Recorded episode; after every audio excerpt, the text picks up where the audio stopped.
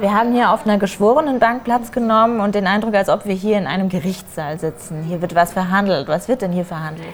Ja, also die Videoinstallation von Helen Knowles zeigt eine fiktive Gerichtsverhandlung, in der ein Algorithmus angeklagt wird, da durch seine Aktionen fünf Menschen gestorben sind. Und die Arbeit ähm, untersucht, wie ähm, intellektuelle Fähigkeiten solcher Systeme juristisch zu bewerten sind.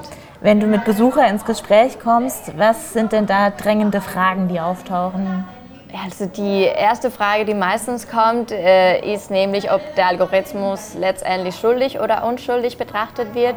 Das ist natürlich eine Frage, die ganz schnell zu beantworten ist. Aber ähm, für uns, also hier in diesem Werk, aber generell auch in Open Codes geht es uns darum, wirklich diese ethische Fragen, die dahinter stecken Werk, wie zum Beispiel, ähm, was bedeutet, wenn immer mehr solche Systeme mit uns zusammenkommen.